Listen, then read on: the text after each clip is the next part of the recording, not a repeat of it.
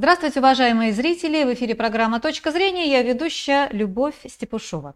У нас в гостях директор Института международных отношений сотрудничества, политолог Алексей Бычков. Здравствуйте, Алексей Николаевич. Добрый день. Алексей Николаевич, пожалуйста, дайте вашу оценку вот этого блицкрига, в результате которого закончилась Третья Карабахская война, и э, Нагорно-Карабахская республика, да, самопровозглашенная, не признанная никем, была вот сегодня ликвидирована уже официально. Ее руководство распустило все руководящие органы. Таким образом, э, уже, э, значит, она вошла в состав Азербайджана уже де юре. Вот э, есть разные точки зрения по поводу вопроса, почему это случилось так быстро, и никто не успел опомниться за один день. А, армяне кивают на Россию, вы нам не помогли. А россияне, в частности российское руководство, а, говорит о том, что ну что мы могли сделать, раз Пашинян там признал территориальную целостность Азербайджана, то есть признал, что Карабах входит в Азербайджан. И все-таки ощущение вот у меня лично какое-то, ну, я не знаю, нехорошее ощущение что мы как-то предали тех людей, которые жили в Нагорном Карабахе, знали русский язык э, лучше русских. И вообще, как бы многие изучали, э, учились по, по, по программам Российской Федерации. То есть это было дружественное нам образование, хоть и непризнанное. И мы вот этого сейчас всего лишились и не знаем, что будет. А ваша точка зрения, кто же все-таки виноват в этом? Да. Ну, во-первых, мы, конечно, никого не, не предавали.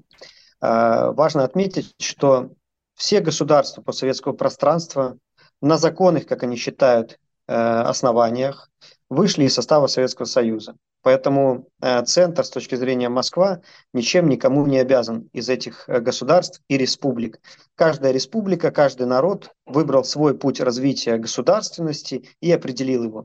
Это вызвало ряд национальных конфликтов, которые конфликтов, которые мы видели после развала Советского Союза.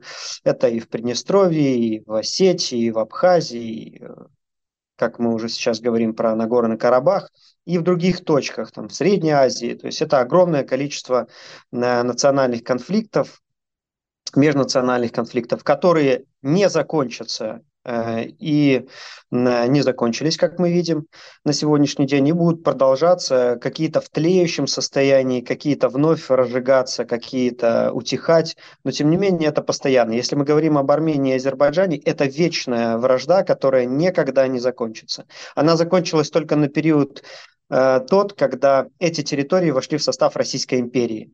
Они вошли в состав Российской империи, и народы, которые вошли э, в состав Российской империи мирно сосуществовали пока их вновь не начали между собой стравливать. В период уже развала Советского Союза, сначала это в период, э, конечно, э, Первой мировой войны и гражданской войны, э, национальные противоречия использовали в своих интересах западные, как мы их называли долгое время, партнеры, и, соответственно, вели через них свою политику, политику ослабления России прежде всего.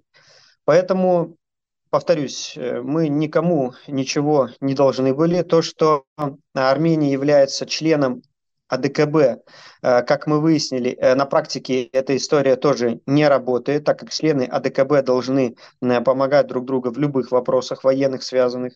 Никакой помощи Армения не оказала России там, и даже не попыталась в отличие от Белоруссии, а, при СВО и других военных конфликтах, в которых Россия участвовала в Грузии в 2008 году и так далее, и не окажет. Поэтому э, пенять на то, что в чем-то Москва не помогла, ну, надо прежде всего задуматься о том, чем Ереван помог Москве. То есть Это не признал первое. Крым, Второе... там, да, вот так сказать, вот да. Ереван, да, там на Запад ушел, а, и чего мы должны ему помогать? Так, так, в принципе, вопрос стоит, да? Вторая, вторая составляющая этой истории то, что э, в Армении полностью прозападное руководство, при том, что там сохраняются, как вы уже сказали, сторонники России, большое количество граждан, которые, э, скажем так, с любовью и с теплом относятся к России. Этого мы ни в коем случае не отменяем и не забываем об этом. Но при этом государственный курс Армении, как мы сегодня видим, он антироссийский, и правительство там антироссийское. А какое здравое государство будет помогать, э, соответственно, другому государству, которое настроено враждебно по отношению к нему. Мне кажется, ни одно здравое государство не будет этого делать. Особенно это видно из политики Соединенных Штатов Америки. Да? Поэтому это второй аспект, который связан с помощью или не помощью России Армении. Да, третий аспект – это, э, в общем, геополитическая ситуация, это меняющая, меняющаяся модель мироустройства, э, которая была сначала двуполярной, когда была вражда Советского Союза с Соединенными Штатами Америки и западными партнерами, а потом э, переросло в однополярную систему, когда рухнул Советский Союз. Вот эта однополярная система мира, когда США является гегемоном и диктует условия всему миру, она постепенно отходит на второй план. А, при этом страны Запада и Соединенные Штаты Америки пытаются зацепиться за эту однополярную модель, сохранить ее и э, создавать э, хаос в ряде регионов э, мира, чтобы отвлечь или, скажем так, пролонгировать вот эту однополярную модель. Но мы видим усиление региональных игроков, видим усиление Китая, Индии. Здесь мы видим явное усиление Турции как регионального игрока, явное усиление Ирана, который влияет на геополитическую ситуацию и уже никак не смотрят на Запад, не смотрят на Соединенные Штаты Америки и на их реакцию. Турция действует абсолютно там, с точки зрения своих геополитических интересов. Иран там тоже преследует определенные свои геополитические интересы. И, естественно, есть определенные геополитические интересы, не будем скрывать, и России. Любая а, империя или крупное государство, оно ну, даже ничего не теряет от того, что есть а, конфликты у их бывших если можно так а, относить э, территории Советского Союза, у их бывших колоний. Да? Вот Англия, выходя из Индии, сделала так, чтобы в Индии долгое время шли конфликты. Но это как бы, опять mm-hmm. же, такое отвлечение, может быть, немножко от темы, но это геополитика, которая не смотрит на людей, не смотрит на их проблемы и, в частности, на перемещение 120 тысяч или сейчас пока 65 тысяч э, вынужденно перемещенных граждан на, на Горного Карабаха. Да, или э, государство. Я просто вот знаю, что в Нагорном Карабахе там есть памятник вот нашим вертолетчикам, которые погибли, по-моему, три года назад, да, там была так. Да, и там э, им поставили памятник. Эм, э, вот э, придет Азербайджан теперь, как вы думаете, сохранится этот памятник или они его снесут? Это хороший вопрос. Это покажет как раз настрой Баку в отношении России. Если взять да. э, в общем, если взять в общем геополитическую ситуацию, естественно, Турция никак не союзник России в регионе. Э, Турция больше враг, чем союзник. Это все прекрасно понимают при всех доигрываниях Эрдогана.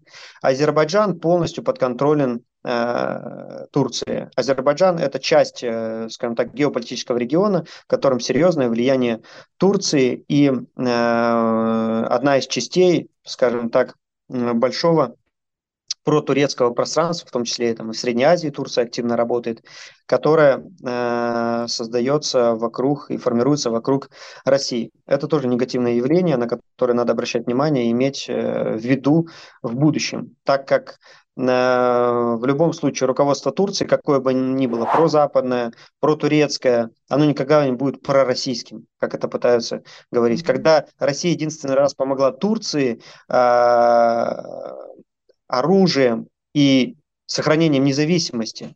Это в период, э, когда в Турции была гражданская война, э, помогала Советская коммунистическая партия.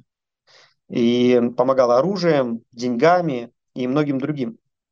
Благодаря этому Турция сохранила свою государственность, она не пала под э, натиском Антанты и не была разорвана на куски. Уже была карта Турции разделенной, в которой были сферы влияния всех стран Антанты. Тогда просто Советскому Союзу было выгодно, чтобы Антанта не смогла реализовать эти планы и в Советском Союзе, и в том числе в Турции. Мы помогли Турции. Э, после этого турецкое руководство уничтожило всю верхушку коммунистической партии. Турции, которую она обещала сохранить и дать ей политическую возможность существовать. Это вот так, как Турция, соответственно, держит свои договоренности с Россией, Советским Союзом на тот момент, ну и вообще. Это такой восточный подход к политике. Поэтому вот, вот воспринимать сейчас, Турцию Тур... здесь э, союзником России. Да, в Турции вот сейчас э, такой национализм поднимается. Турки сами об этом пишут. Ну, искать, сказать, вот национализм такой, эм, который угрожает армянам. Может ли повториться э, вот эта армянская резня сейчас в настоящее время? ну, в том же Карабахе, да, в том, в том же Карабахе, да, допустим, кто не убежит, они будут э, резать азербайджанцы армян? Это не может повториться в том масштабе, как это было в э, начале 20 века, но, безусловно, ненависть э, и национальная в том числе присутствует. И, естественно, азербайджанские военные и военная полиция не будет относиться к армянскому населению как к азербайджанскому населению. Это безусловно. То, как будет, э, э, какое будет отношение, во многом зависит от э, серьезной воли руководства Азербайджана и в том числе от влияния Москвы на Баку. Вот мы увидим, сохраняется ли влияние Москвы на Баку, сохраняются ли теплые отношения, которые единственное, что есть, э, скажем так, хорошего между Азербайджаном и Россией, это теплые отношения лидеров Алиева и Путина. Пока они сохраняются, mm-hmm. Азербайджан хоть как-то можно называть союзником нашим в регионе, хотя это тоже такое все относительное понятие. Да? А... Мы увидим в отношении памятника, мы увидим в отношении населения а, армянского в Карабахе, потому что один из пунктов договоренности – это сохранение, естественно, а, жилья, жизни и всего, что касается армянского населения. Но как это будет на практике, это, конечно, ну, скажем так, две большие разницы, как говорят в Одессе. Да? То а, есть это только покажет время. Э, как вы думаете, если... большинство населения армянского не ждут э, этого и не испытывают судьбу, а просто уезжают оттуда. Да, видно, что вот участь армян, конечно, незавидна. Э, как вы думаете, Азербайджан э, будет делать попытки вступить в НАТО? Ну, хотя бы Турция как партнеры будут приглашать туда. Почему бы нет? Он не, не ходит в ВДКБ, ничего. Будет ли Азербайджан заинтересован ли вступить в НАТО? Вот э, он конфликт решил, все, теперь мирно у него. Он может вступать в НАТО. Ваша точка. Зачем Азербайджану НАТО? А, ну, зачем, за, нам нужно ставить вопрос так, зачем НАТО Азербайджан? Для того, чтобы, так сказать, вот э, здесь опять надавить на Россию по, по, по Каспийскому региону, там иметь свои, э, свои, своего, своего представителя и так далее. Ну, это другой вопрос. Это будет ли НАТО э, да. интегрировать Азербайджан как вы считаете? себя, а не Азербайджан вступать в НАТО? Как а Азербайджан вступать в НАТО, пока там Алиев не будет, угу. потому что Алиев не заинтересован в том, чтобы Азербайджан стал э, частью э, Североатлантического альянса. Во-первых, НАТО уже не то, мы все это видим, и немногие стремятся в него вступать. И все, кто хотел, уже в него вступили, кроме там, этой бедной э, Украины, которая все пытается куда-то вступить, то в партию, то еще куда-то. Да? Поэтому какие-то э, ближайшее время попытки вступления Азербайджана в НАТО не будет, но, может быть, это будет как такая политическая карта для торгов с Москвой. Мы не в НАТО, давайте нам то, давайте нам это, давайте третье, давайте десятое. Да? Вот это единственное, что может быть. Но пока Алиев у власти, я не вижу перспектив вступления Азербайджана в НАТО. А если там сменится руководство и будет, скажем так, лояльное, как вот сейчас в Армении, э, лояльное Западу, то вполне возможно, что как раз произойдет вступление Азербайджана в НАТО. Но это уже, скажем так, э, дальносрочно. Вот некоторые говорят, Россия избежала большой войны, мол, а вот сейчас э, завершим там СВО на Украине и тогда еще покажем там на Южном Кавказе. Все-таки вот перспектива России на Южном Кавказе как сейчас выглядит? уйдут нас оттуда, или мы сами уйдем, или что? Что мы там будем сейчас, как мы там будем себя вести? После тех ошибок с уходом России отовсюду, я думаю, в данном ключе, опять же, с нынешним руководством России, Россия ниоткуда уходить с точки зрения военно-политического присутствия не будет. Э, Россия сохраняется в регионе, и это сфера влияния России. Армения, Азербайджан – это сфера геополитических, так же как и Грузия, сфера геополитических интересов России. И всегда э, это будет сфера геополитических интересов России, если с Россией не произойдет то, чего хотят либералы, когда Россия перестанет участвовать во всех, э, скажем так, геополитических играх и баталиях.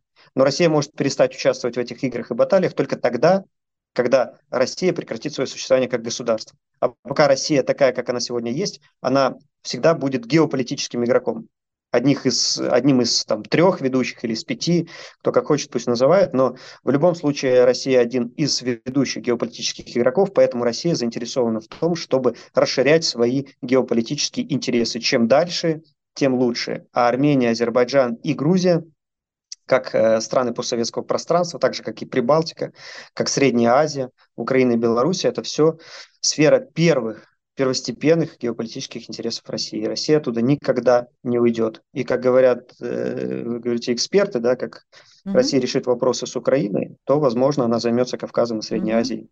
Не военным путем, естественно. То есть у нас не будет какой-то там военной интеграции, но усиление политического присутствия России явно будет, потому что эти страны сейчас э, в большинстве своем ориентируются на Запад, к сожалению. Ну, будем надеяться. Алексей Николаевич, большое спасибо вам за интервью. А зрителям я напоминаю, что у нас в гостях спасибо был вам. директор Института международных отношений и сотрудничества, политолог Алексей Бичков. Э, до свидания, до следующих встреч.